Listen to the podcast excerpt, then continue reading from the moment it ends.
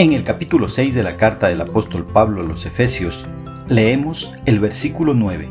En la traducción Reina Valera de 1960, la palabra del Señor dice, Y vosotros, amos, haced con ellos lo mismo, dejando las amenazas, sabiendo que el Señor de ellos y vuestro está en los cielos, y que para Él no hay acepción de personas.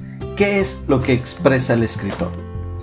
Luego de que Pablo se dirige a los empleados, se dirige también a los empleadores o jefes y les amonesta para que ellos puedan tratar muy bien a sus trabajadores y puedan también ser justos con ellos.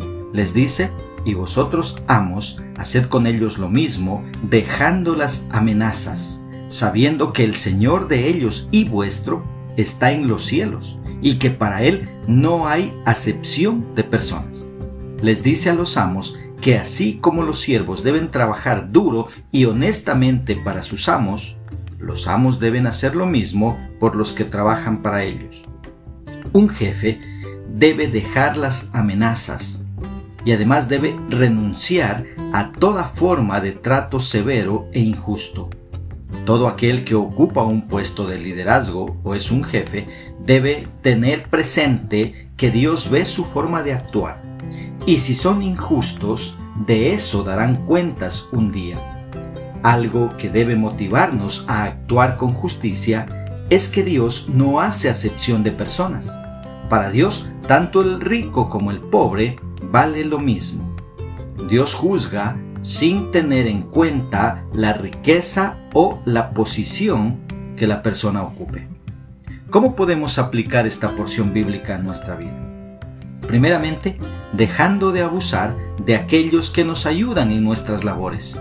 Si somos jefes y tenemos personas que trabajan para nosotros, seamos justos con ellos. Paguémosles lo que es justo y paguémosles a tiempo. Una segunda aplicación. Seamos amables con nuestros colaboradores. No usemos amenazas y peor aún lleguemos a pensar que somos mejores que nuestros trabajadores. No olvidemos que para Dios tanto ellos como nosotros valemos lo mismo. Y más todavía, si le hemos dado un lugar a Cristo en nuestro corazón, somos hijos del mismo Padre que es Dios. Así que somos hermanos en Cristo.